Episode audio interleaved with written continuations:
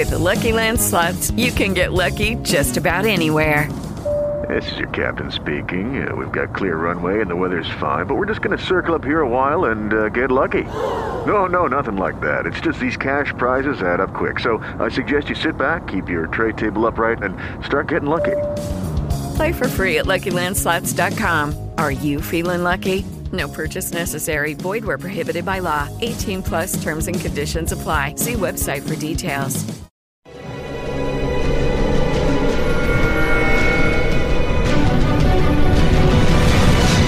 Yo documental.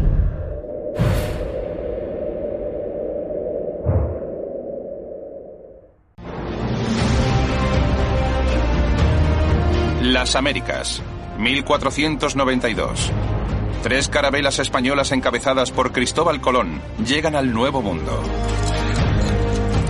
Aquí, los europeos encontraron maravillas con las que jamás habían soñado. Majestuosas pirámides, imponentes ciudades y templos cubiertos de oro.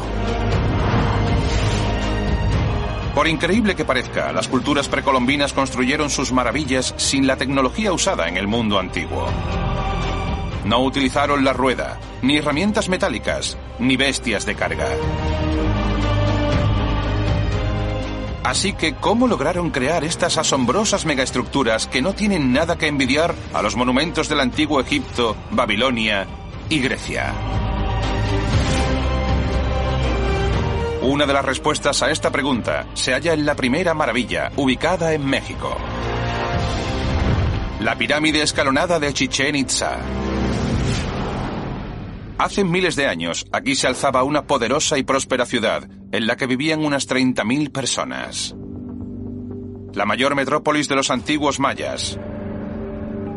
Una civilización famosa por sus conocimientos de astronomía, matemáticas y arquitectura. Muchos arqueólogos, como Guillermo de Anda, siguen descubriendo nuevos hallazgos en esta misteriosa ciudad selvática y sus fascinantes construcciones. Oculto en este templo hallaron un altar de piedra caliza, decorado con escenas de sacrificios humanos.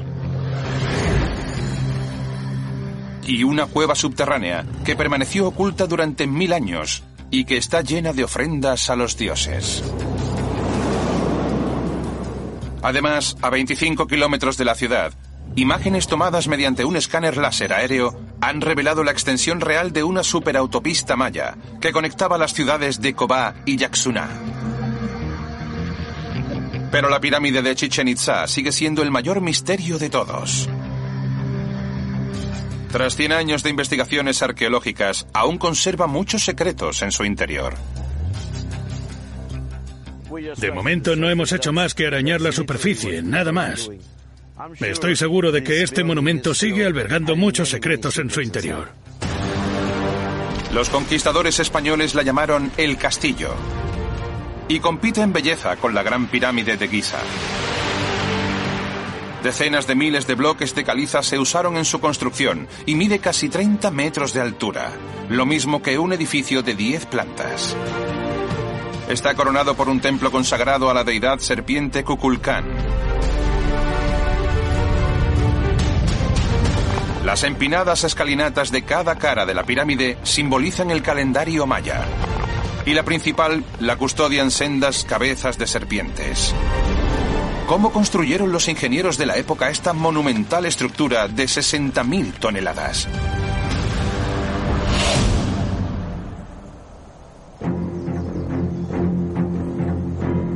La pirámide que vemos hoy en día tiene al menos mil años de antigüedad. Guarda muchas similitudes con las egipcias, a pesar de hallarse a más de 11.000 kilómetros de distancia. Está hecha de piedra caliza, igual que la Gran Pirámide, la más antigua de las siete maravillas de Egipto. Chichen Itza también se asemeja a la pirámide de Saqqara y a la Torre de Babel en Irak.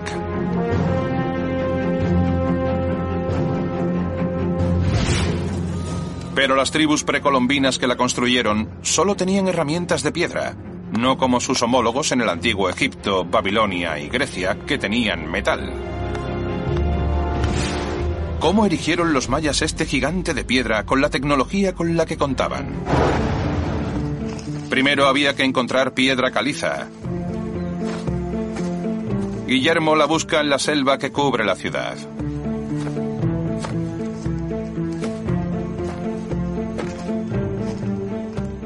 Los mayas no tuvieron que irse muy lejos para encontrar el material con el que construyeron sus grandes ciudades.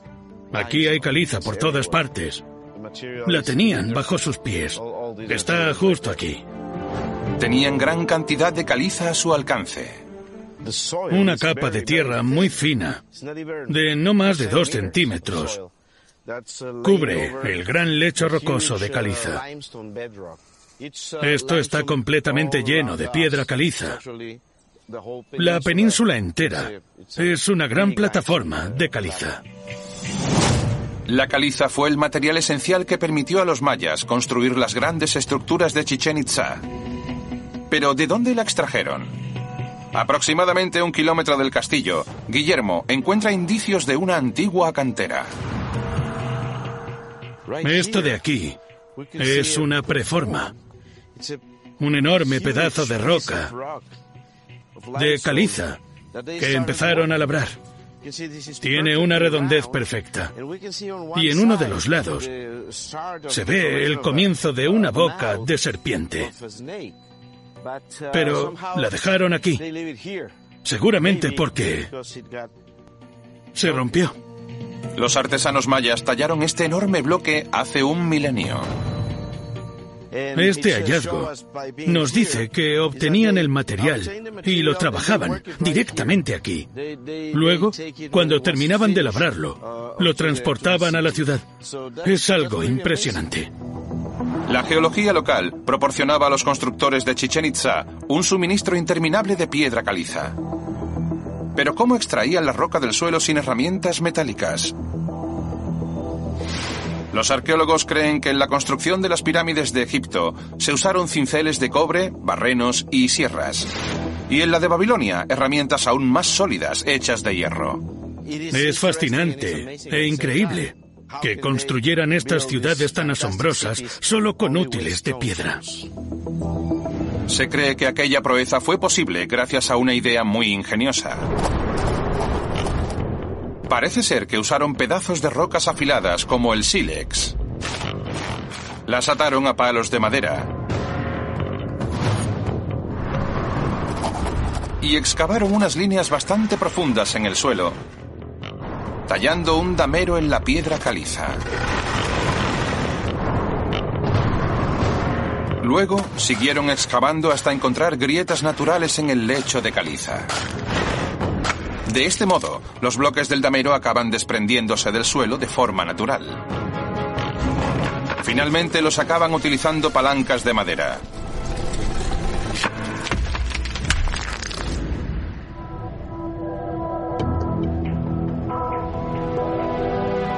Para demostrar esta teoría, Guillermo va a una cantera de Mérida, a unos 100 kilómetros de Chichen Itza.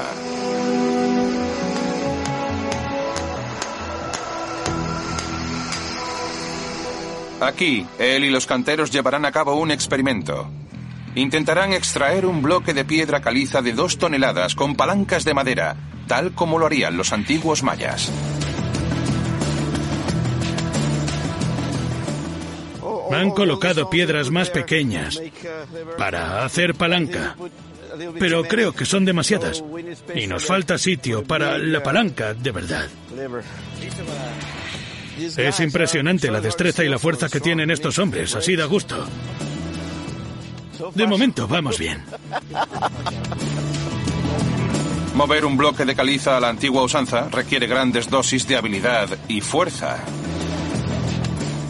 Hoy he tenido la oportunidad de mover una roca relativamente pequeña y ha sido muy duro. Trabajando con estos hombres me he dado cuenta de lo duro que es y cada vez siento más respeto por los mayas, por todo lo que hicieron. Es increíble. Vaya, ha estado genial. Sois geniales.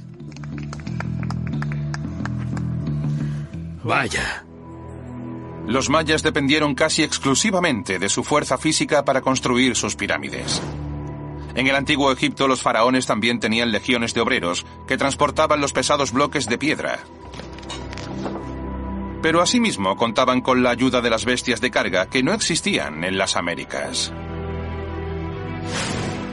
Los antiguos griegos que construyeron el templo de Artemisa y el faro de Alejandría usaron palancas y poleas.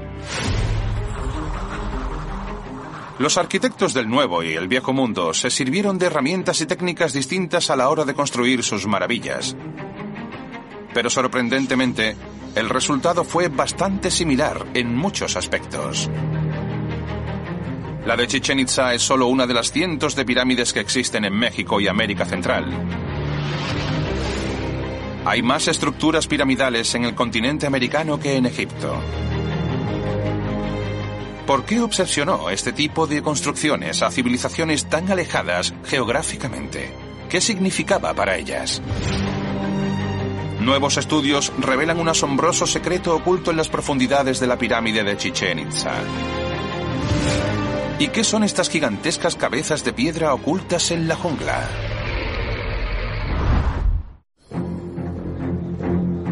Las majestuosas pirámides escalonadas de México son monumentos increíbles. Estas maravillas de la ingeniería. Judy was boring. Hello. Then Judy discovered ChumbaCasino.com. It's my little escape. Now Judy's the life of the party. Oh, baby, Mama's bringing home the bacon. Whoa, take it easy, Judy. The Chumba life is for everybody. So go to ChumbaCasino.com and play over 100 casino style games. Join today and play for free for your chance to redeem some serious prizes. ChumbaCasino.com. No purchase necessary. Void where prohibited by law. 18 plus terms and conditions apply. See website for details. Okay, round two. Name something that's not boring. A laundry? Ooh, a book club. Computer solitaire, huh?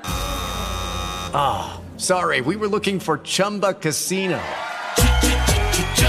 That's right. ChumbaCasino.com has over 100 casino style games. Join today and play for free for your chance to redeem some serious prizes. ChumbaCasino.com. No purchase necessary. Void where prohibited by law. 18 plus terms and conditions apply. See website for details. Definen la América precolombina. Pero guardan importantes similitudes con las de Egipto y Babilonia. ¿Cómo es posible que aquellas personas que no sabían nada las unas de las otras construyeran las mismas megaestructuras? En Egipto, la mayoría de las pirámides son tumbas. La gran pirámide de Giza, la primera maravilla del mundo antiguo, era el lugar de descanso eterno del faraón Keops. Pero su prima americana de Chichen Itza es muy distinta. La pirámide de Chichen Itza es un templo repleto de simbolismo. Era el monumental calendario de la ciudad. Los 18 niveles de piedra representan los 18 meses del calendario maya. Los 91 escalones de cada cara de la pirámide, más la plataforma superior, suman 365, uno por cada día del año. Y dos veces al año, en los equinoccios, el sol proyecta una sombra tan perfectamente alineada que una gran serpiente aparece deslizándose por la escalinata principal. Es el dios serpiente Kukulcán, a quien está consagrado el templo. Cuesta entender cómo fueron capaces no solo de construir esta espectacular estructura, sino de hacerla tan hermosa, tan interesante, y cómo crearon un nexo entre ella y el Sol, los cambios en las estaciones. Es, es impresionante. La forma y la función de las pirámides precolombinas las acerca más a los zigurats, como la Torre de Babel, que a las pirámides de Egipto. Ambas estructuras se elevan hacia el cielo, pero Chichen Itza también oculta un secreto en sus profundidades. Los radares más avanzados nos permiten atravesar la gruesa cubierta de piedra caliza de la pirámide y la capa de escombros que hay detrás, para descubrir una gigantesca cueva subterránea llena de agua, una formación geológica llamada cenote. Esta cueva contiene la misma cantidad de agua que seis piscinas olímpicas. y mide más de 20 metros. Este nuevo hallazgo es uno de los descubrimientos más hermosos de la arqueología maya. ¿Será este largo secreto el motivo por el que construyeron la pirámide aquí? No hay forma de llegar al cenote sin excavar. Los arqueólogos buscan un túnel que lleve hasta él. Pero hay varios cenotes en las inmediaciones de Chichen Itza. El arqueólogo Guillermo de Anda investiga el cenote de Oltún. Estoy listo. Este lago oculto solo puede investigarse buceando. Y solo se puede acceder a él descolgándose por un agujero hacia la oscuridad. Una actividad solo apta para unos pocos. Esta enorme cueva mide más de 70 metros de altura. Y su lago subterráneo tiene una profundidad de más de 50 metros. Sumergirse en un cenote es una de las mejores experiencias del mundo.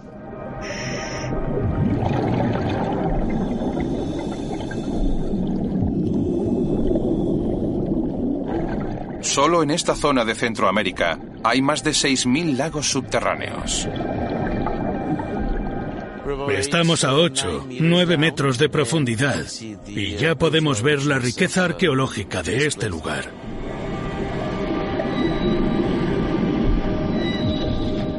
No quiero acercarme demasiado, porque podría destruirlo todo en un segundo. Aquí hay hallazgos impresionantes. Ofrendas de cerámica, huesos de animales y restos humanos que quedaron depositados cuando el nivel del agua estaba más bajo. Cada vez que se sumerge en este cenote, Guillermo hace fotografías de alta definición. Este cenote era un lugar sagrado para los mayas. Justo delante tengo una plataforma, una plataforma natural, perfecta para dejar los objetos rituales. En la plataforma hay más huesos, ofrendas y hasta restos de carbón. Todo indica que en su momento se usó como altar sagrado. Esto era una parte de su mundo espiritual. Los cenotes fueron testigos silenciosos de una parte muy importante de la vida de los antiguos mayas. Eran una parte esencial de su universo. Guillermo ha encontrado pruebas extraordinarias de los ritos que se llevaban a cabo en este cenote. Ha sido una gran inmersión y creo que ya tenemos lo que necesitamos. Guillermo lleva cinco años fotografiando este cenote. Ha creado un programa que procesa las imágenes y las convierte en asombrosos modelos en tres dimensiones de sus descubrimientos.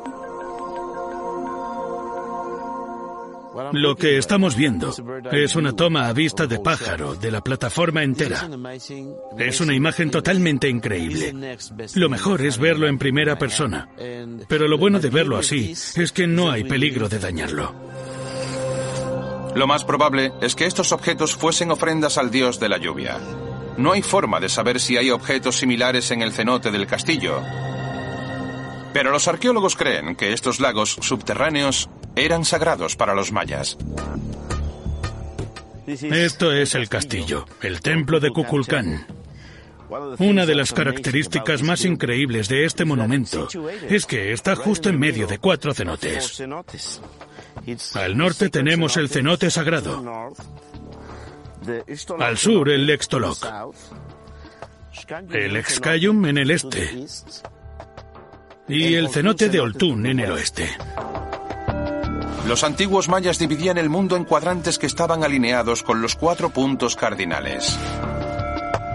¿Es Chichen Itza una representación física del universo maya? Si trazas dos líneas así, el castillo queda en el centro. El castillo se construyó en ese lugar por la ubicación de los cuatro cenotes. No podemos saber a ciencia cierta si los mayas sabían que había un quinto cenote bajo el castillo. Pero Guillermo cree que sí, y que esta gran pirámide se construyó aquí porque simboliza el epicentro del universo maya. Cuando descubrimos que había un cenote bajo el castillo y vimos que estaba en el centro de esta disposición sagrada, nos dimos cuenta de que todo encajaba. Los constructores de pirámides precolombinos compartían un mismo sueño con los egipcios y los babilónicos. Su fe y sus creencias les incitaron a crear monumentos dignos de dioses que se alzaban hacia el cielo. Pero las pirámides mayas no eran ni de lejos las únicas en América precolombina. Muchas otras civilizaciones, como la azteca, construyeron pirámides y también creían en un dios serpiente. ¿Es posible que todo surgiera de la misma cultura? ¿Cuál fue la primera civilización del continente americano? La respuesta se halla en la siguiente asombrosa maravilla. Colosales cabezas de piedra enterradas en la selva mexicana. Las siete maravillas de la América precolombina distan miles de kilómetros unas de otras y se construyeron en un periodo de tiempo de cientos de años. Pero, ¿y si fue la única civilización que inspiró a las distintas culturas que la construyeron? Una pista se halla en nuestra segunda maravilla situada en la costa del Golfo de México. Las estatuas de la venta. Hoy en día la selva lo cubre todo. Pero en su época dorada, hace 3.000 años, la venta fue una próspera metrópolis fundada por los misteriosos olmecas. La civilización olmeca es miles de años más antigua que la maya y la azteca. Y dejaron en la venta unas extraordinarias maravillas.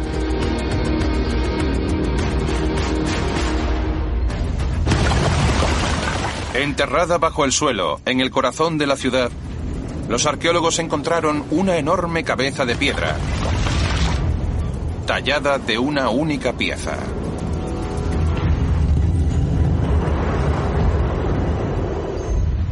Cerca descubrieron dos más. Todas las efigies miden más de dos metros. Pesan unas 20 toneladas y portan los mismos misteriosos cascos. ¿Qué son estas figuras de 3.000 años de antigüedad? ¿Serán la clave del inicio de la civilización en Centroamérica?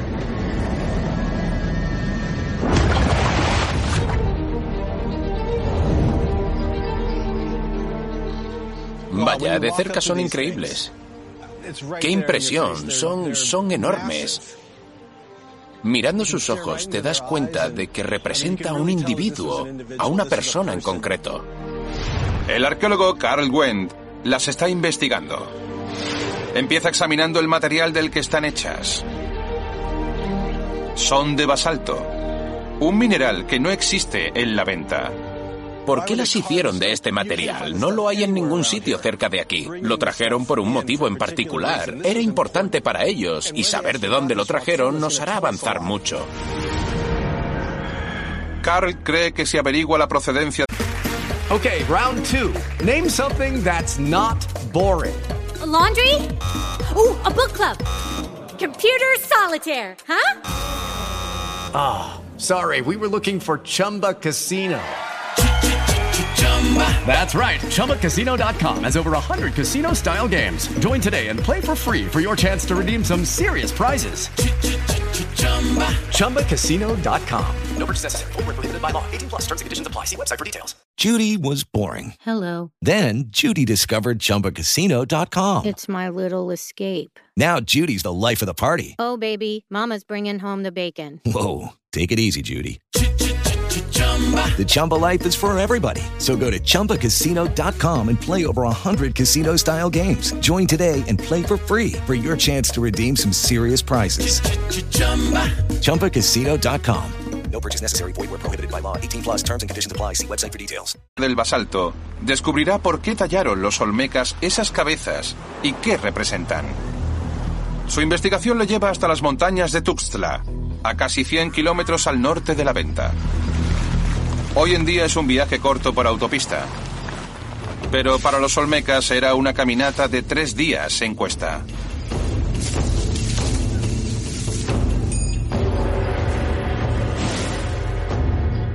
Aquí hay una gran zona llena de rocas de basalto gigantescas. Carl examina el área para ver si las cabezas de la venta proceden de aquí. Al adentrarse en la selva, descubre algo asombroso. Dios mío, nunca había visto nada igual. Esto es algo inaudito. Es una preforma de una cabeza olmeca. Primero hacía el casco y luego la cara, la nariz y finalmente la boca. Tiene justo el mismo tamaño que algunas cabezas de la venta. Son exactamente iguales. Con un par de semanas más de trabajo, esta roca habría acabado en la venta. El basalto tenía un significado especial para las personas que tallaron las cabezas. Es un mineral que se genera de las erupciones volcánicas, y los olmecas creían que estos fenómenos naturales eran obra de los dioses. Las montañas y los volcanes eran muy importantes en la religión olmeca, y el hecho de que estas rocas fuesen lanzadas por un volcán y diseminadas por esta zona le confería al material una gran importancia simbólica y religiosa. Las personas cuyos rostros tallaron en las rocas tenían para ellos el mismo estatus que los dioses. Carl cree que solo la élite de la venta tenía derecho a tal honor. Estamos casi seguros de que son las caras de los reyes sacerdotes, los gobernantes de la venta. Por increíble que parezca, estas personas podrían haber pertenecido a la primera familia real amerindia. Las caras son diferentes, pero todas siguen el mismo patrón. Los adornos en las orejas, el tocado, el casco. El diseño es tan parecido que puede que estos individuos no sean simplemente distintos líderes sucesivos, sino la primera dinastía del continente. La cultura olmeca alcanzó su cenit en torno al 1200 a.C. Coincidió cronológicamente con los faraones egipcios del Imperio Nuevo, que también ordenaron crear estatuas gigantescas de sí mismos. En la venta, los olmecas fundaron la primera ciudad planificada de México. La venta lo tenía todo. Terrenos fértiles para cultivar alimentos. Pescado en abundancia. Y bosques para extraer materiales de construcción. Al haber tantos recursos en la zona, no necesitaban demasiada gente para producir alimentos. por lo que los habitantes de la venta podían dedicarse a otras cosas, como construir gigantescas pirámides. Los olmecas crearon el patrón que dio lugar a otras ciudades de Centroamérica. La venta fue la cuna de la civilización mexicana.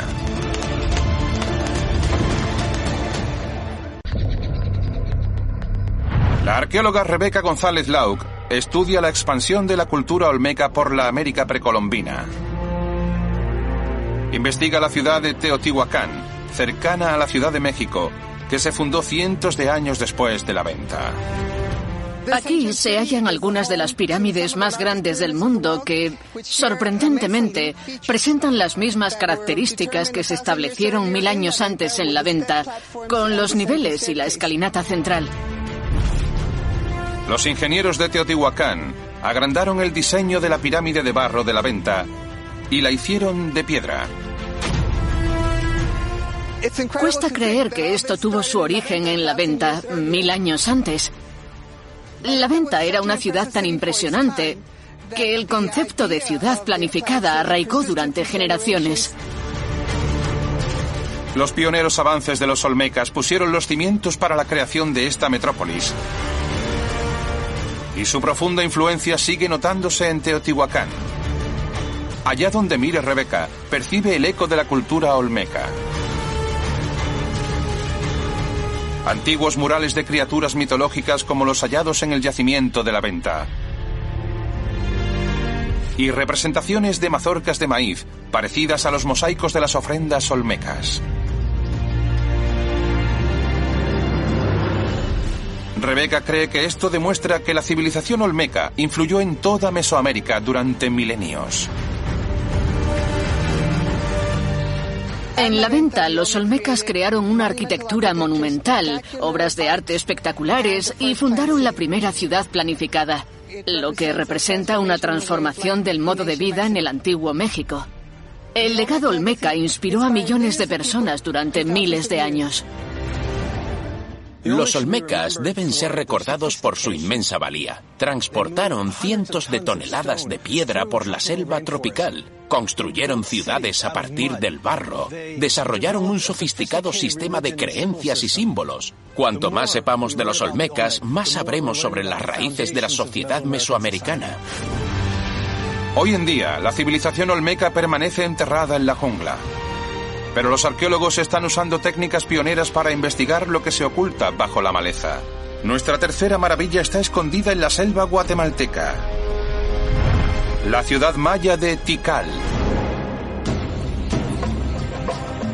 Si apartamos el denso follaje, veremos el centro de una antigua y fabulosa metrópolis. Asombrosos palacios de piedra caliza ubicados junto a esbeltos templos en forma de pirámide. Algunos miden más de 60 metros de altura. Enormes losas de piedra en honor de los gobernantes de Tikal bordean las amplias plazas. Tikal acoge una de las más valiosas muestras de arquitectura amerindia del continente. ¿Podría haber más monumentos ocultos en la selva?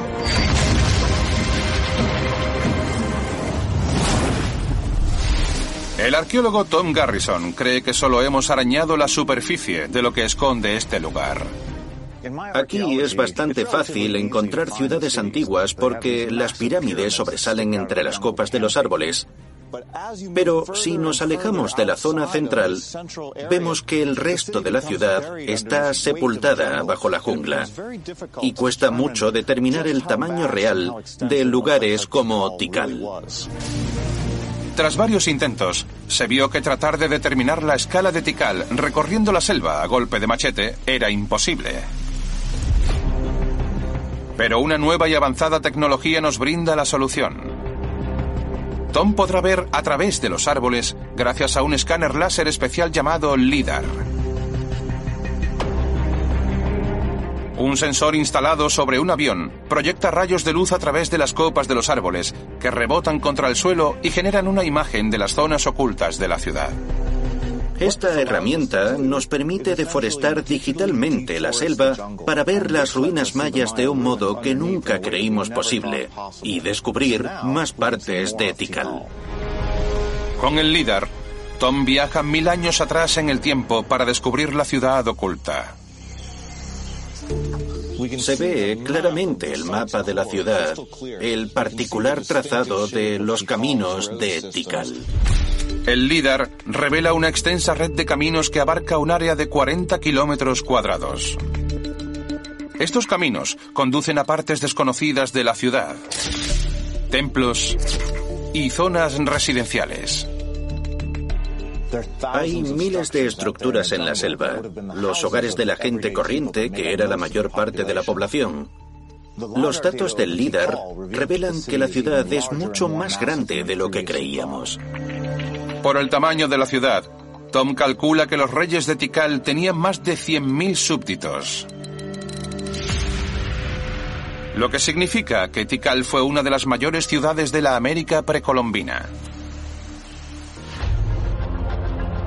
Los últimos datos del LIDAR sugieren que nada más y nada menos que 60.000 estructuras yacen ocultas bajo la selva de Guatemala.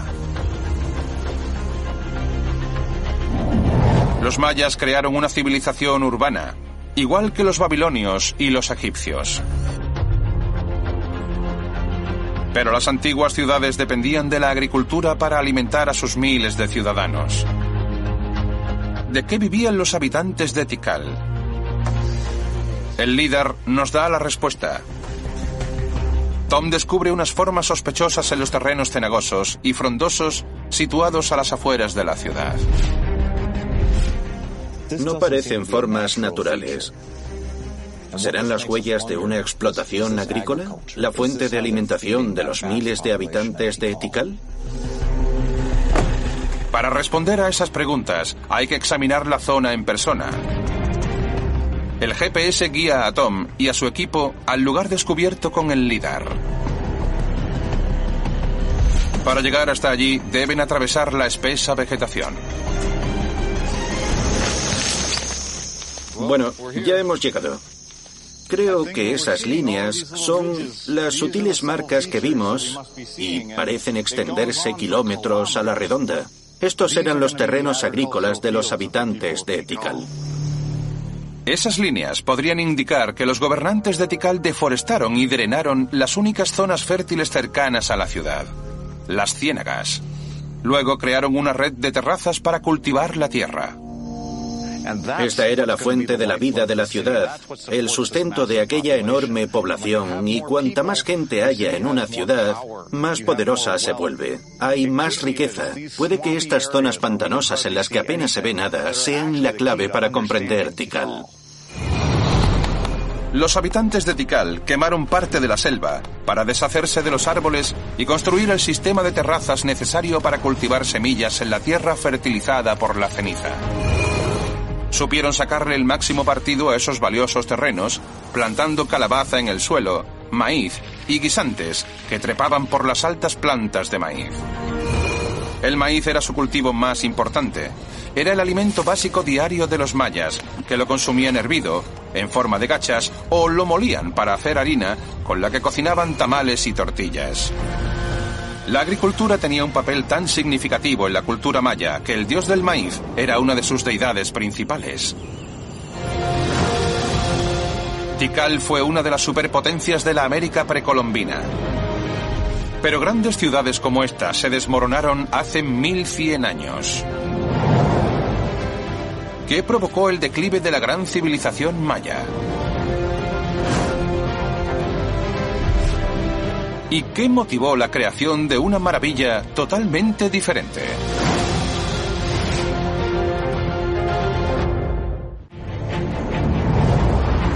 Hace 1300 años, la civilización maya era una de las más importantes del planeta. Ciudades como Tikal tenían millones de habitantes. Los mayas construyeron templos gigantescos en forma de pirámides con sencillas herramientas de piedra pero a día de hoy apenas queda rastro de ellos.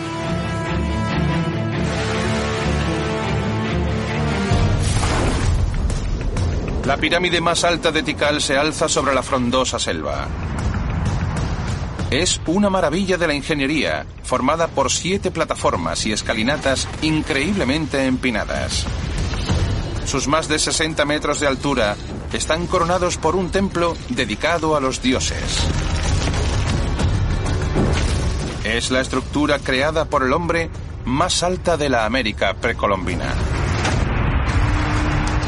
Pero cuando los primeros exploradores llegaron al continente, estaba ya tan engullida por la naturaleza que ni siquiera la vieron. ¿Qué le pasó a esta poderosa civilización? La sociedad maya era muy compleja. Aún no se ha determinado la causa de su declive. Pero los arqueólogos han formulado muchas teorías al respecto. Teorías que van desde las invasiones a las hambrunas, pasando por una posible rebelión contra la clase dirigente. La antropóloga Lisa Lucero cree que las pirámides como la de Tikal podrían aportar datos de lo ocurrido. Todo empezó con la piedra caliza que se halla por todo Tikal. Primero los mayas quemaban la caliza para obtener cal, que mezclaban con agua y dejaban fermentar para después añadir arena y crear yeso. Los mayas revistieron con yeso los edificios y las calles de Tikal. Una vez seco, lo pintaron de vivos colores, pero no se dieron cuenta de que aquel esfuerzo decorativo consumía recursos vitales. Esta piedra mide aproximadamente un metro cuadrado. Hacen falta 20 árboles para quemar la caliza suficiente para cubrir un metro de piedra. Imaginaos lo que suponía cubrir de yeso las monumentales estructuras de Tikal, algunas de las cuales medían más de 70 metros de alto y 50 de ancho. Necesitaron miles de árboles. La ciudad fue creciendo, y con ella las estructuras y la demanda de yeso. Por lo que los habitantes de Tikal talaron más y más árboles para quemar piedra caliza. Tikal estuvo habitado durante casi mil años, pero cuando sus reyes renunciaron a la sostenibilidad y su afán por crear construcciones monumentales siguió creciendo, se hicieron cada vez más vulnerables a los elementos cambiantes del entorno. La deforestación desequilibró el frágil ecosistema de Tikal y acrecentó los cambios medioambientales que experimentaba Centroamérica en aquella época. Hubo varias sequías prolongadas que duraron entre 8 y 13 años entre los 800 y 900 de nuestra era. Eso provocó una escasez de agua, de granjeros y pérdidas en los cultivos, lo que hizo que los reyes cada vez tuvieran menos poder y que la gente acabara yéndose de Tikal. La escasez de agua hizo que muchos gobernantes mayas perdieran el control sobre la población. La gente abandonaba las ciudades en busca de una vida mejor.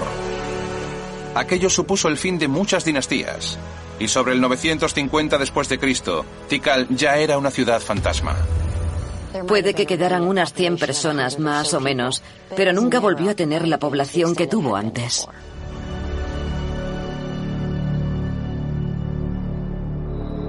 Tikal cayó y Chichen Itza ocupó su puesto como la ciudad maya más importante por un breve periodo de tiempo antes de sufrir una suerte similar. Chichen Itza era muy grande, lo que la hacía muy vulnerable a la falta de agua. Los arqueólogos investigan el cenote sagrado de la ciudad en busca de más datos. Hemos descubierto que la ciudad sufrió una gran sequía. No llovió durante 5, 10 o incluso 15 años. Sin agua no hay agricultura. Y sin agricultura no puedes alimentar a la gente.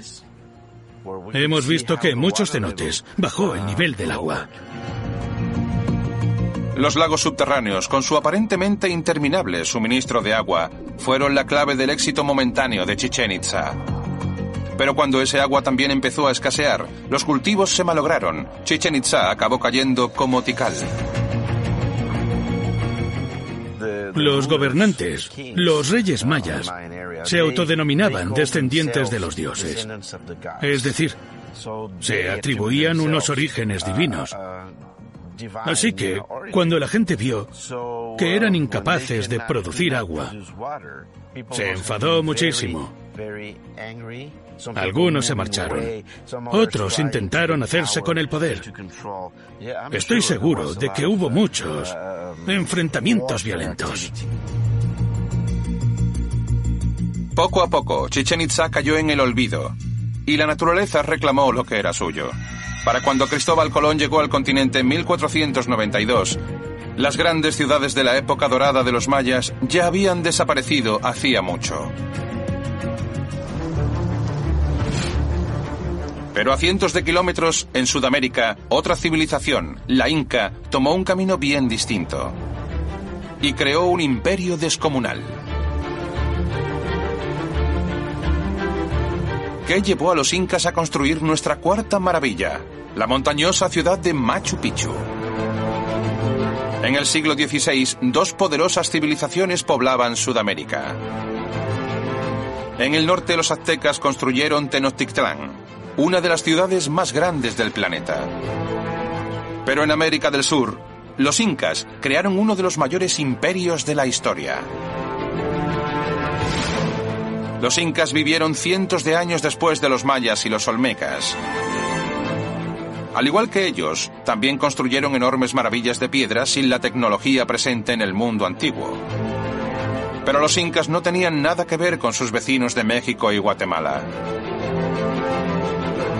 Crearon una civilización extraordinariamente original. Y su joya de la corona es la maravilla número 4. Machu Picchu. Las ruinas de Machu Picchu se yerguen sobre una peligrosa cresta que conecta dos enormes picos montañosos. Las terrazas de piedra de las escarpadas laderas albergan docenas de estructuras increíblemente conservadas. Casi todas están hechas de granito, uno de los materiales más sólidos del mundo. Algunas están tan bien hechas que no hizo falta unir sus partes con mortero.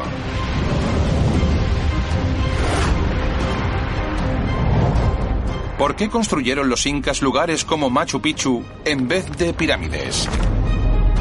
¿Y cuál es la función de esta ciudad en las nubes?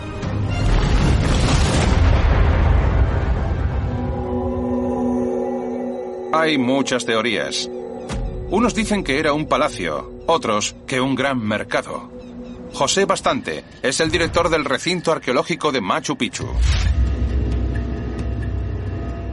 Él cree que la clave se halla en los propios edificios y ha descubierto indicios que confirman una nueva teoría. La mayoría de lo que vemos en Machu Picchu está relacionado con un tema de índole ceremonial. Varios equipos de arqueólogos investigan todas y cada una de las estructuras de Machu Picchu. Han descubierto que muchos de los edificios parecen estar alineados con los movimientos del sol. ¿Está Machu Picchu relacionado con la religión inca? El sol With the Lucky Land slots, you can get lucky just about anywhere. This is your captain speaking. Uh, we've got clear runway and the weather's fine, but we're just going to circle up here a while and uh, get lucky. No, no, nothing like that. It's just these cash prizes add up quick. So I suggest you sit back, keep your tray table upright, and start getting lucky. Play for free at LuckyLandSlots.com. Are you feeling lucky? No purchase necessary. Void where prohibited by law. 18 plus terms and conditions apply. See website for details. Your challenge, if you choose to accept it, is this. Let's go! Let's go! Show up on day one, work out with us for 30 minutes, feel good right away. Yo! Repeat five days a week for three weeks. Three weeks? Five workouts a week. We're a Body, and we call that a body block. You pick the block, and you're going to love the experience. On week four, this part is really important. Take the week off. Seriously, we mean it. Rest, go on vacation, or try something new. Maybe some yoga. Notice you're not holding on to any tension here. Or a dance class. Get sexy with it, Daddy. You do you. And then start again. Be committed to this process. Choose a new body block each month. Get a new challenge each month. Have fun every day. Avoid burnout. You're not going to quit on yourself today. This is how you reach your goals. You in? There is nothing that we can't do if we work together. Sign up for your first body block today. Visit body.com for a free trial. That's B O D Are you ready to get started? Era la deidad más importante para los incas. José se adentra en la ciudad para investigar. En el centro hay una piedra sagrada llamada Intihuatana. ¿Tenía esta peculiar roca una función religiosa? Hoy tiene lugar uno de los eventos más importantes del calendario inca, el equinoccio, que marca los cambios entre las estaciones. La mayoría de los días del año, la Intihuatana y todo lo que la rodea, personas incluidas, proyectan una sombra. Pero en los equinoccios, cuando llega el mediodía, ocurre algo extraño.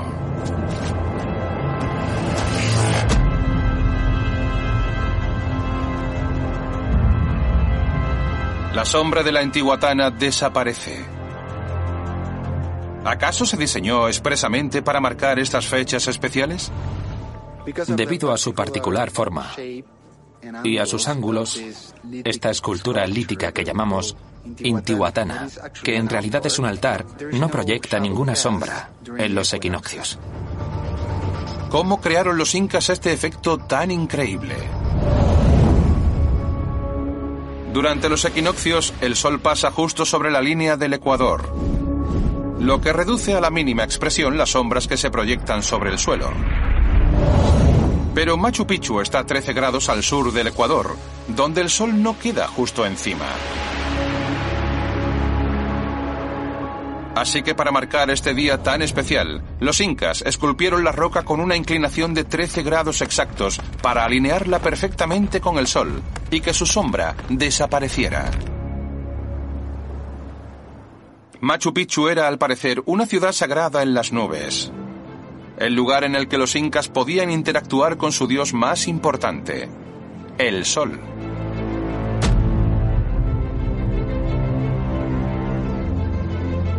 Algunos creen que los incas eligieron este lugar en la cima de las montañas para ver mejor el cielo. Es una teoría interesante, pero hay un problema. Machu Picchu está casi siempre cubierta de nubes. Así que, ¿por qué construyeron un templo dedicado al sol aquí? José opina que un nuevo hallazgo nos ayudará a entender por qué los incas construyeron un observatorio solar en un entorno tan complicado. Este enorme saliente rocoso, que parece una montaña, es un santuario. Durante décadas los arqueólogos creyeron que era otro templo más. No se dieron cuenta de que había un elemento más. No lo vieron y nosotros acabamos de encontrarlo. José ha descubierto unas pinturas desgastadas ocultas a plena vista. Tradicionalmente estos son pinturas rupestres, pero en los Andes las llamamos quilcas. José cree que esto no lo pintaron los incas. Parece tener muchos más siglos. Estos motivos no guardan relación alguna con la civilización inca de los siglos XV y XVI. Puede que esta montaña se considerara sagrada desde hacía siglos, desde mucho antes de que llegaran los incas. Esto demuestra la presencia de pueblos pre-incas en la zona, en el periodo comprendido entre el 800 y el 1200 después de Cristo. Los arqueólogos creen que estas misteriosas pinturas explican por qué los incas vinieron hasta este lugar tan remoto. Nuestra teoría es que este lugar ya se consideraba sagrado antes de los incas. Los incas simplemente llegaron y se percataron del carácter sagrado de este enclave. José cree que Machu Picchu se construyó aquí porque ya era un lugar sagrado con una antigua conexión con los dioses. El gran emperador inca Pachacútec decidió empezar a construir aquí en el siglo XV. Llenó este lugar de estructuras construidas con la máxima precisión. Los obreros de Machu Picchu no tenían nada que envidiarles a los constructores del faro de Alejandría o del templo de Artemisa. Algunos de estos bloques encajan con una perfección tal que no cabe ni una cuchilla entre ellos. Pero los antiguos griegos tenían herramientas de hierro y poleas. ¿Cómo lograron los incas tallar y transportar todo el granito de Machu Picchu sin esa tecnología? El antropólogo Fernando Astete lleva 30 años investigando Machu Picchu.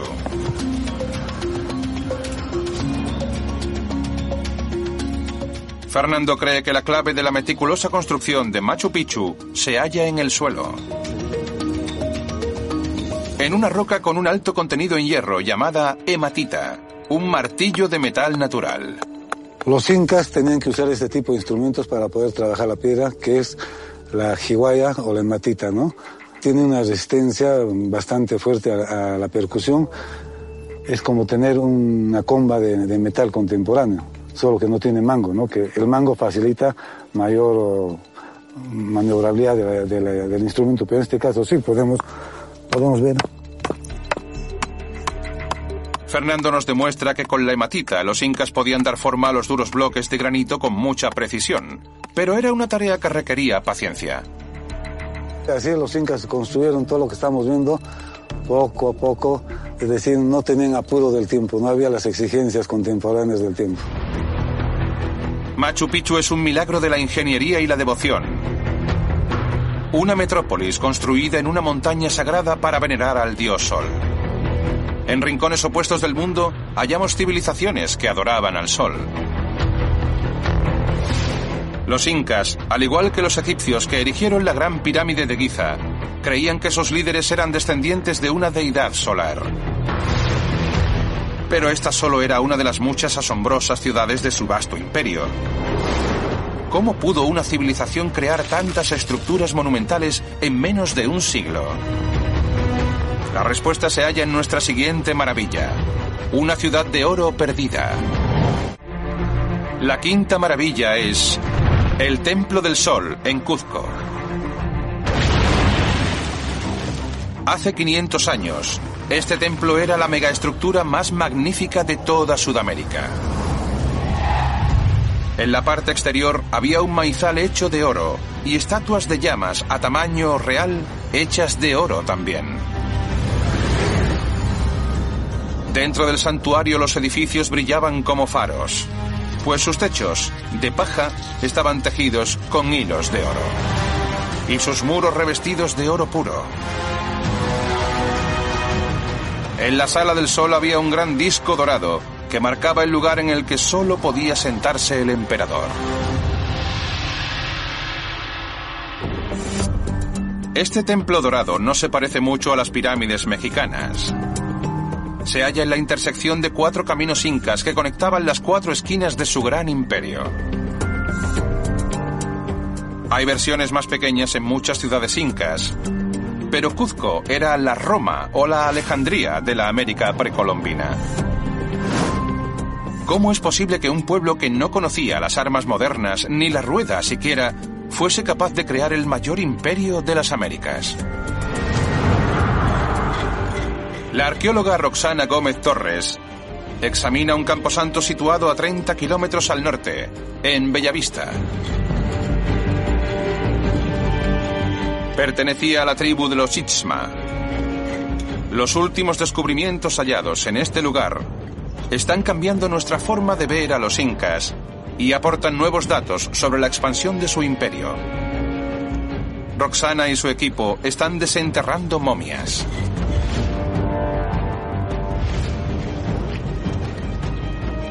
En esta zona hemos encontrado dos cuerpos y en la parte superior tres cuerpos más. Los incas, al igual que los antiguos egipcios, momificaban y conservaban los cuerpos de sus líderes. En Egipto las momias reales se mantenían ocultas para que pudieran resucitar en la otra vida. Pero en Perú se conservaban en el Templo del Sol en Cuzco y a veces las sacaban en las grandes celebraciones religiosas. Roxana lleva la momia que ha encontrado al laboratorio para analizarla. Esta mide casi un metro ochenta y la parte exterior está casi en perfectas condiciones. Su tamaño indica que alberga el cuerpo de una persona que en vida fue muy respetada. Debe ser un señor importante que está viviendo en la época de los incas. Esta momia parece pertenecer a un noble Ichma, pero está cubierta de la cabeza a los pies de telas de gran calidad de manufactura inca. Ahora tenemos en la parte posterior del fardo este diseño que es este tipo damero, que entre cuadrados claros y oscuros, y el fardo está hecho completamente de algodón. La momia también tiene una falsa cabeza diseñada para darle una forma más humana. Es un añadido que solo se les daba a los finados de clase alta. Este aristócrata Ichma fue enterrado casi como un inca. ¿Por qué? Las radiografías revelan más indicios de la influencia inca. Pequeños objetos de cobre. Aquí podemos ver las pinzas. Solo la gente importante era enterrada con objetos de valor, como pinzas y horquillas de metal, y fragmentos de conchas marinas de colores. Roxana cree que este gobernante local recibió estos objetos funerarios de sus jefes incas. Y al haber sido súbdito, se podría decir, de los incas, está recibiendo estos como regalos. Estos presentes indican que esta persona importante era aliado de los incas. Los incas compraban su lealtad regalándole objetos valiosos. Roxana cree que esto explicaría el ascenso al poder de la civilización inca. La forma de control era vas a la cabeza y a partir de ahí ya controlas todo el área, ¿no? Gracias a estas alianzas, los incas construyeron ciudades como Machu Picchu y crearon un vasto imperio que se extendía a 3.000 kilómetros a través del continente. Donde llama, convocaban a todos los señores eh, de los sitios importantes, ¿no? De sus centros administrativos importantes, de cabezas de provincia básicamente, ¿no?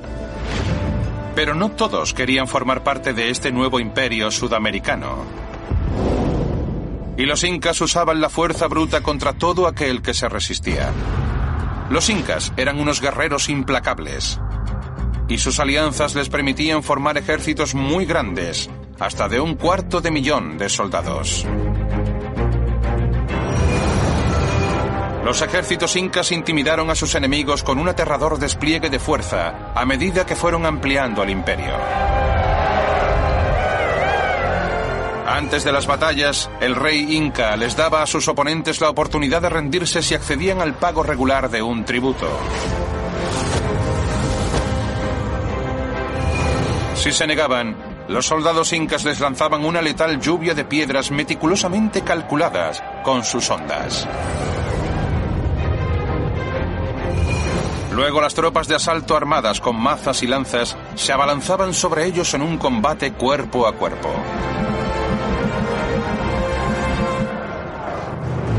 El soborno y la violencia fueron los ejes sobre los que los incas construyeron su gran imperio y exportaron sus costumbres y su arquitectura más allá de los Andes.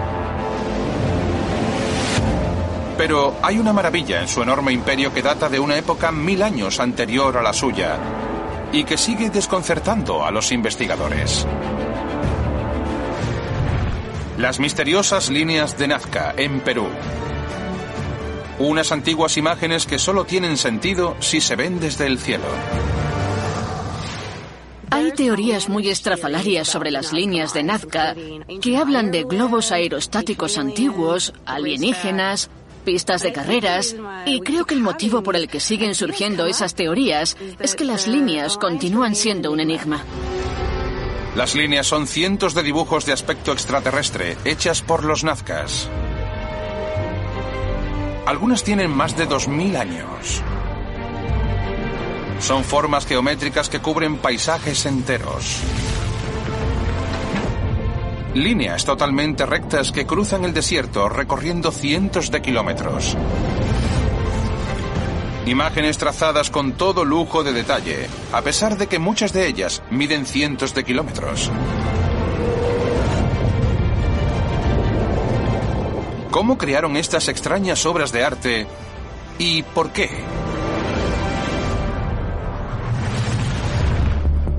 La arqueóloga Cristina Conley lleva dos décadas investigando este desolado paisaje. En los últimos dos años y gracias a los avances en la tecnología satélite y los drones, se han descubierto 30 líneas nuevas. Y Cristina va a examinarlas. Es genial poder contribuir a resolver el rompecabezas de estos geoglifos. Las líneas y los dibujos en la Tierra se llaman geoglifos. Y Cristina va acompañada de un hombre que los conoce mejor que nadie. El arqueólogo Johnny Isla. Todos estos cerros y en las colinas ya están los geoglifos. Cada vez que se descubre un nuevo geoglifo, Johnny va a investigarlo. Bueno, ya hemos llegado. La nueva línea de Nazca es espectacular. Una monstruosa figura de 60 metros con una boca enorme y llena de dientes. Un gran montón de piedras representa el ojo que sobresale de la cabeza de la criatura. Estas líneas dentadas forman las aletas y la cola. Es el dibujo de una ballena asesina, una orca. Los análisis del suelo revelan que este es el geoglifo más antiguo del mundo. Lleva 2.000 años en esta ladera.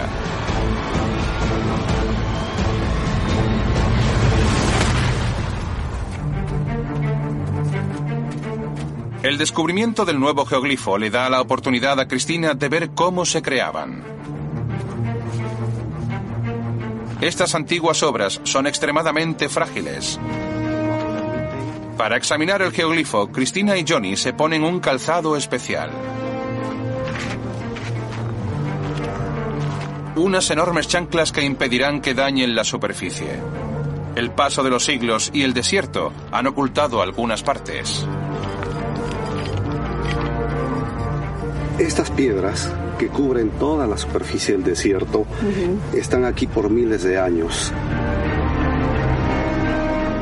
Las piedras de la superficie son marrón oscuro por la erosión y la oxidación, pero debajo hay una capa más fina de arena y arcilla blanca. Lo que hicieron básicamente es retirar estas piedras oscuras para exponer la superficie subyacente. Sí, el contraste hace que resalte mucho la imagen. Sí. Así que más que excavar, lo que hicieron fue mover las piedras, apartar la capa superficial. Moverlas, sí. Sí, es precioso. Es increíble ver este geoglifo en vivo, tan de cerca. Esta ingeniosa técnica permitió a los nazcas crear docenas de asombrosas imágenes que apenas se perciben desde el suelo. Pero que vistas desde el aire crean el efecto de un dibujo. En la actualidad los arqueólogos luchan por reparar el daño causado por siglos de erosión y buscan nuevas imágenes como esta espectacular ballena asesina cazando. Pero ¿cómo crearon los nazcas estos diseños a gran escala sin los medios necesarios para verlos desde el aire? Algunos creen que utilizaron globos aerostáticos o, más increíble todavía, que contaron con la ayuda de visitantes extraterrestres. Pero hay que tener en cuenta algunas llamativas inconsistencias en los diseños. Uno de los geoglifos llamado la araña es pura simetría. Su abdomen es un círculo casi perfecto y sus extremidades son líneas paralelas totalmente iguales. Justo al lado se encuentra el cóndor. Es tan complejo como la araña, con sus afiladas líneas conectadas unas con otras, pero tiene algunos errores curiosos. Las alas no tienen el mismo tamaño y una garra es más grande que la otra. ¿Serán estos errores una pista que nos ayudará a entender cómo dibujaron los nazcas sus líneas?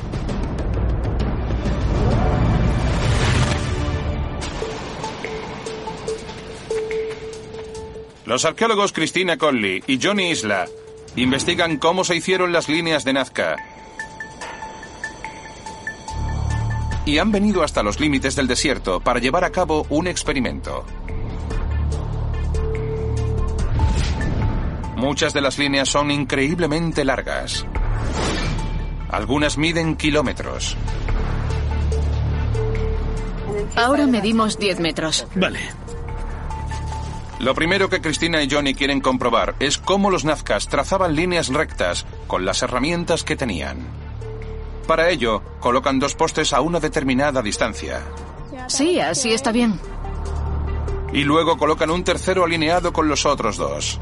Lo hacen a ojo, creando una línea visual. Un poco a la izquierda. Perfecto. Este proceso puede repetirse tantas veces como se quiera. Vale, siguiente.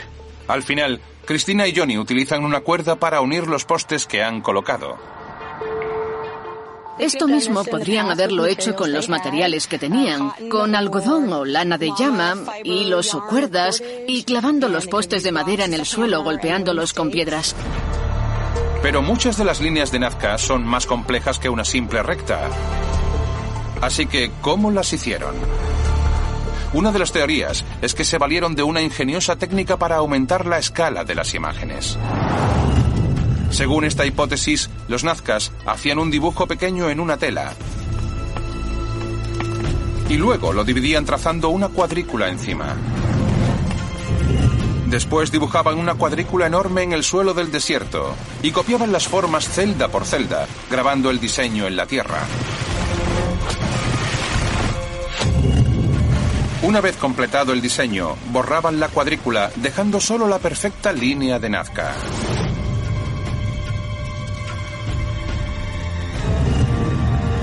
Pero si hubiesen seguido esta técnica, solo habría habido errores en celdas individuales, lo que no explica la asimetría del cóndor. Are you struggling to lose weight and keep it off? Tired of wasting time and money on starvation diets that lead to more frustration and stress? If there was a weight loss solution that could actually work for you, would you try it? Then head to golo.com. I'm Steve. I lost 138 pounds in nine months on Golo. I'm Amber. I've lost 128 pounds with Golo. If you're ready to take back control of your life, head to golo.com now and see how Golo can work for you. That's golo.com. My sleep is way better. My inflammation has gone way down. Golo saved my life. I was way overweight. That's what sent me down the path. I wanted to make sure and live for my kid. I have literally tried everything. I was on the verge of getting gastric bypass surgery, and I saw the Golo commercial, and it was the last thing I tried because it worked. Join over 2 million people who found a better way to lose weight with Golo. Your healthier and happier life begins at golo.com. That's G O L O.com. Again, G O L O.com. Cristina cree que lo que explicaría la asimetría en las líneas sería un sistema de coordenadas más que una cuadrícula. Hagamos un experimento. Vamos a hacer nuestro propio geoglifo. He dibujado algo sencillo, una estrella. Yo haré una mitad y tú la otra. A ver si nos sale simétrica. Para hacer un geoglifo usando un sistema de coordenadas, hay que calcular las distancias entre los puntos clave del diseño a partir de la línea que lo divide por la mitad y luego aumentar la escala de esas distancias. Mediremos cinco pasos y medio hasta aquí. Añadiremos dos más para las puntas y luego seguiremos a partir de ahí. A ver qué tal sale. Las zancadas de Cristina y Johnny son distintas. ¿Hará eso que su estrella quede asimétrica? Van a subirse a un lugar más elevado para ver su obra desde arriba. No ha quedado muy asimétrica. Mi lado ha quedado un poco más pequeño. Pero en general está bien. La estrella no está mal, pero no es perfecta. Las diferencias de tamaño en las zancadas explicarían los errores en algunas líneas de Nazca. Pero ¿por qué plasmaron los Nazca sus obras de arte en estas colinas del desierto? Ninguna otra civilización ha creado nunca una maravilla similar. ¿Por qué hicieron estas enormes imágenes que solo pueden verse desde el aire miles de años antes de la invención de la aeronáutica? Las líneas de Nazca no tienen nada que ver con ninguna obra de arte del antiguo o del nuevo mundo, pero guarda relación con las misteriosas pirámides del cercano valle de Kawachi. Tras los muros de Kawachi se hallan cámaras ocultas. En su interior los arqueólogos encontraron valiosas ofrendas. Semillas gigantes rellenas con cabezas de roedores. Un cráneo humano que tenía en su interior el cadáver de una cobaya. Y cabezas humanas momificadas, el mayor regalo que podía hacérsele a los dioses. Por todas partes había fragmentos de cerámica con imágenes de animales como los de las líneas de Nazca. ¿Explican estos hallazgos por qué los nazcas plasmaron esas enormes imágenes en el desierto peruano?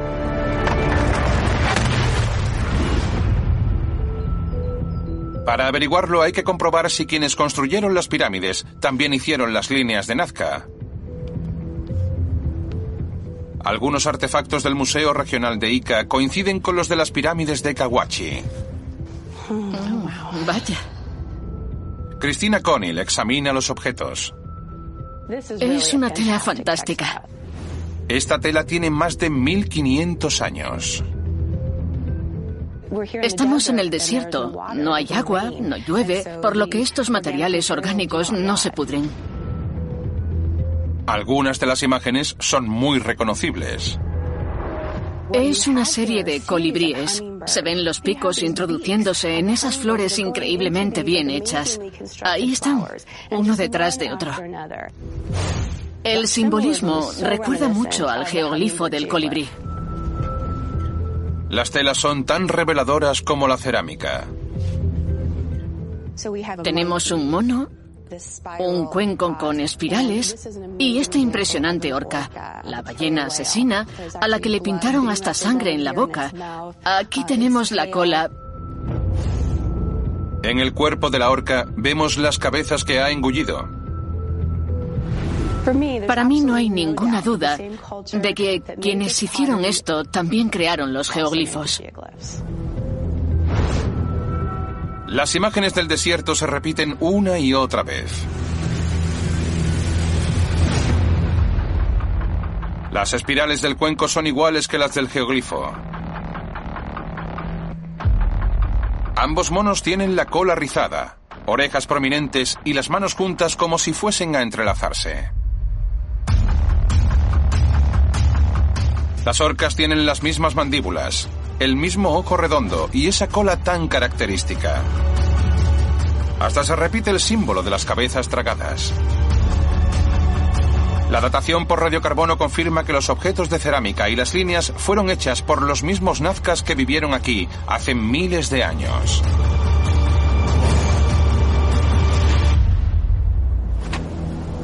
Los arqueólogos también encontraron fragmentos de cerámica nazca en muchas de las líneas, lo que indica que también se realizaron rituales religiosos en ellas, igual que en Kawachi. ¿Nos darán estas ofrendas rotas la clave de por qué los nazcas crearon las líneas?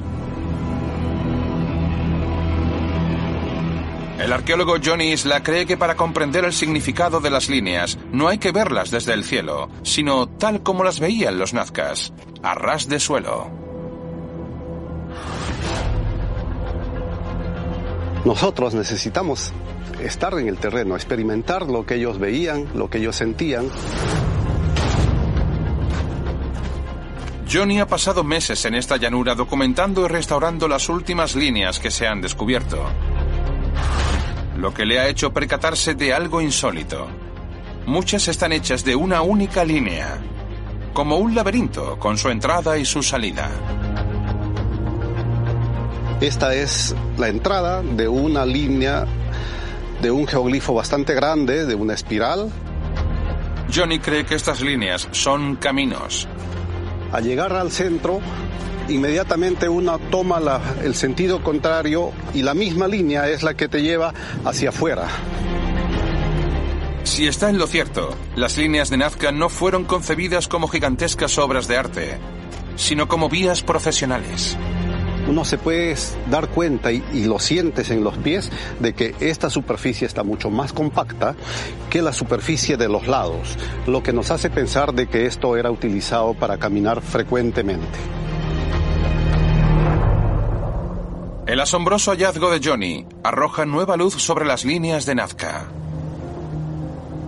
Es posible que las actividades que realizaban la gente era más importante que los geoglifos mismos. Para los nazcas, las líneas eran templos gigantes al aire libre.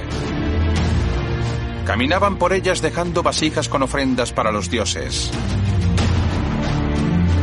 Los nazcas crearon una civilización única y tan imaginativa como la de los mayas y los incas, los babilonios y los egipcios. Los arqueólogos están empezando a descifrar el código de los nazcas. Pero el misterio que rodea a nuestra última maravilla es mucho más complicado de desentrañar. Las estatuas de piedra gigantes de la isla de Pascua. ¿Por qué construyeron los habitantes de esta diminuta isla unas efigies tan enormes? ¿Y por qué, como tantas maravillas de la América precolombina, desaparecieron durante cientos de años?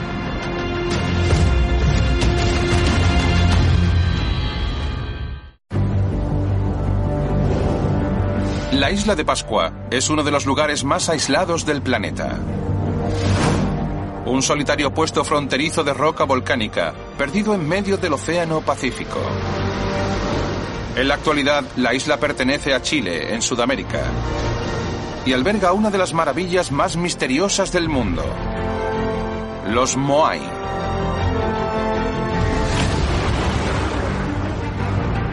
Estas estatuas, de expresión solemne y coronados con copetes de piedra roja tallada, se encuentran diseminadas por toda la costa. Y observan el interior de la isla con sus propios ojos vacíos.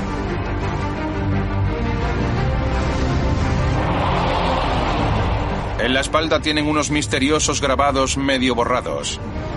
Están colocadas sobre una sólida plataforma hecha de bloques tallados con precisión, pero debajo de ella se oculta un siniestro secreto. ¿Por qué crearon los habitantes de la isla estas maravillas?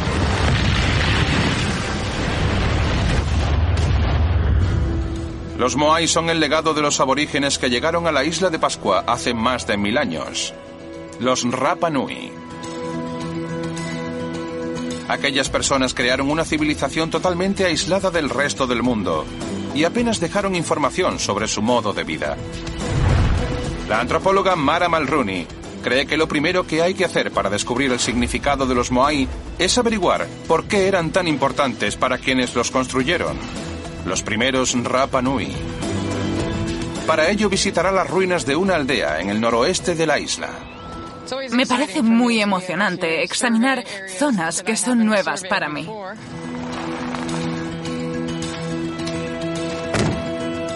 Los Rapa Nui vivían en aldeas junto a la costa. Cada tribu tenía sus propios moai. Pero sus casas, al contrario que las estatuas, eran muy sencillas.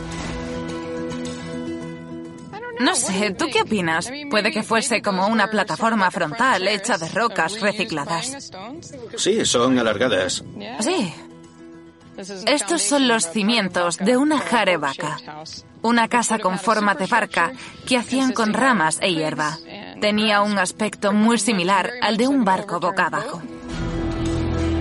¿Cómo es posible que unas gentes que vivían en unas casas tan modestas fuesen capaces de tallar unos monolitos tan impresionantes? Los Moai se alzan sobre enormes plataformas ceremoniales llamadas Aju, hechas con guijarros y losas de basalto. Pero bajo estos pedestales los arqueólogos encontraron macabros rastros de los creadores de los Moai. Misteriosas cámaras llenas de huesos humanos. En un aju se hallaron los restos de más de 100 individuos. Casi todos los esqueletos tenían la rótula deformada, lo que indica que pertenecían a la misma familia. ¿Por qué hay tantos miembros de una misma familia enterrados bajo las estatuas? ¿Nos ayudará este descubrimiento a averiguar por qué las construyeron? Mara examina las casas cercanas a esta plataforma derrumbada. Cree que podría haber una conexión entre estas estructuras y los Moai. Estas casas forman una especie de semicírculo alrededor del principal centro ceremonial, o Aju, que está ahí a unos 200 metros. Esta es la mayor casa barca de la isla de Pascua. Por su tamaño podemos deducir que era de uno de los jefes tribales. Esto es muy especial. Cuando los jefes o ariki se levantaban y salían de sus casas, lo primero que veían eran los moai. Mara ha descubierto que las casas más grandes se agrupaban en torno a la base de los moai, lo que indica que los miembros más importantes de la sociedad Rapa Nui vivían cerca de los monumentos. Las casas con forma de barca se concentran alrededor del Aju. Y si vamos hacia el interior, veremos casas más pequeñas, las de los plebeyos. Mara cree que cada estatua simboliza a un ancestro que murió hace mucho tiempo, un jefe tribal, por ejemplo. Los Moai estaban estrechamente conectados a la gente que vivía aquí y cada comunidad tenía los suyos. Los Moai eran una especie de acceso directo a esos ancestros, a los que se consideraba parte importante de la comunidad.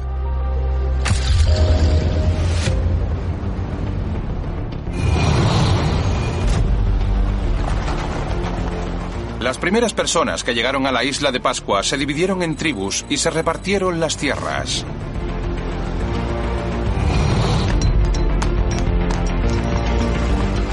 Pronto empezaron a construir sus moai. Cada clan erigía estatuas en honor de sus ancestros. Con el tiempo la población fue aumentando y con ella el número de estatuas. La construcción de Moai se convirtió en una competición. Cada tribu intentaba superar a las demás con el tamaño y la calidad de sus estatuas.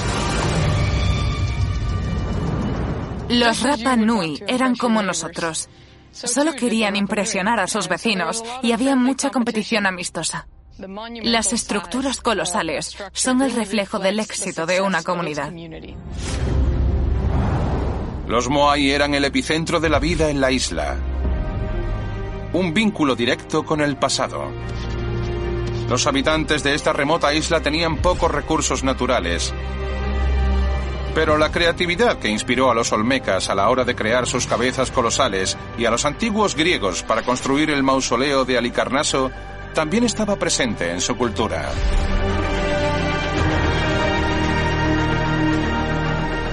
Pero los Moai de esta plataforma yacen en el suelo. Los isleños los derribaron tras la llegada de los europeos, que solo les trajo muerte y enfermedad. ¿Cómo transformó la primera toma de contacto con el mundo antiguo a la América precolombina y a sus maravillas? ¿Y hay más maravillas ocultas a la espera de ser descubiertas?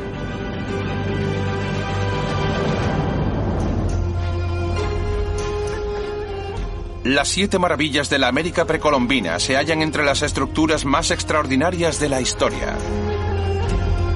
Su colosal tamaño, su sofisticación y su belleza son equiparables a las del antiguo Egipto, Babilonia y Grecia. Las enormes diferencias en las técnicas y métodos que usaron para construirlas confirman que no hubo contacto alguno entre ambos mundos. Los arqueólogos ni siquiera están seguros de que hubiera mucho contacto entre las culturas de Centroamérica y Sudamérica. A pesar de ello, todos diseñaron estructuras increíblemente similares, aunque distintas en función de las herramientas utilizadas y el clima. Casi todas las maravillas precolombinas permanecieron siglos ocultas al mundo. Pero la fama de las siete maravillas tradicionales prevaleció durante cientos de años. ¿Por qué desapareció toda la información sobre aquellas impresionantes estructuras junto con las civilizaciones que las construyeron? La respuesta a esta pregunta se halla en la capital de los incas, Cuzco. Por fuera, el convento de Santo Domingo es como cualquier otra iglesia cristiana, un santuario colonial construido en forma de cruz. Pero este edificio mantuvo oculto un secreto durante casi 500 años. Los invasores españoles, los conquistadores, construyeron esta ciudad sobre la sensacional estructura de piedra del santuario más sagrado de los incas, el Templo del Sol. Solo la muralla original sigue siendo visible en el exterior. Construir un edificio cristiano sobre un lugar sagrado para los incas fue uno de los métodos que usaron los europeos para acabar con la religión inca. Era una historia que se repitió por todo el continente. En un amargo giro del destino, las civilizaciones europeas que preservaron las siete maravillas del mundo antiguo casi acaban con las del Nuevo Mundo. En México, los conquistadores europeos borraron de la faz de la tierra el imperio azteca. Destruyeron la gran pirámide de Tenochtitlán, el Templo Mayor. Lo único que queda en la actualidad está enterrado bajo la Ciudad de México. Los incas jamás revelaron la ubicación de Machu Picchu a los españoles, que conquistaron su imperio. Así que esta metrópolis arroja una extraordinaria hipótesis. ¿Hay más maravillas pendientes de ser descubiertas en las Américas? En Machu Picchu el arqueólogo José Bastante está convencido de que no conocemos más que una pequeña fracción de lo que rodeaba a esta ciudad. Y cree que los incas crearon una red de caminos que aún existe. Seguimos descubriendo nuevos caminos incas dentro del recinto del santuario. Para hallar esos caminos, José busca entradas alternativas en los alrededores de Machu Picchu, que parezcan no llevar a ningún sitio, como estas escaleras. Esta escalera siempre había sido un misterio. No sabíamos de dónde venía. Pero hace poco lo descubrimos. Encontramos el camino. El problema es que se ha derrumbado en ciertos puntos, por lo que no podemos completarlo. Inca, ¿cómo estás? ¿Cómo, estás? ¿Ya están listos? ¿Los machetes están afiladitos? Iremos, pues. José y su equipo están investigando un camino recién descubierto. Creen que esta es la primera vez en siglos que alguien explora esta vía. Yo diría que las más próximas a la ciudad ya se conocen todas, pero en esta zona aún hay muchas por descubrir, perdidas en la vegetación. De momento los arqueólogos han encontrado una red de ocho caminos que llevan hasta Machu Picchu. José planea usar imágenes obtenidas gracias a la tecnología del escáner aéreo o LIDAR para desnudar la selva y descubrir más vías. De este modo espera encontrar nuevas maravillas perdidas en la América precolombina. El auge de las tecnologías ha abierto una nueva era en la exploración de las Américas, ayudando a redescubrir templos, pirámides y ciudades perdidas. Pero lo que los arqueólogos han descubierto hasta la fecha sobre las personas que construyeron todo aquello ya es impresionante de por sí. Las siete maravillas de la América precolombina nos muestran que civilizaciones que vivían en extremos distintos del mundo y que no tenían ningún conocimiento la una de la otra, crearon megaestructuras increíblemente parecidas. Pirámides, estatuas colosales y fascinantes ciudades. Cada uno de estos monumentos lleva la huella de las sociedades que lo construyeron y de la tecnología con la que contaban. Pero los constructores del antiguo y del nuevo mundo tenían una cosa en común. Ambos hicieron uso de todo lo que tenían a su alcance para llevar a cabo las hazañas más inimaginables y hacer realidad sus sueños. Las siete maravillas de la América precolombina, al igual que las maravillas del mundo antiguo, constituyen un homenaje al ingenio y la ambición del ser humano.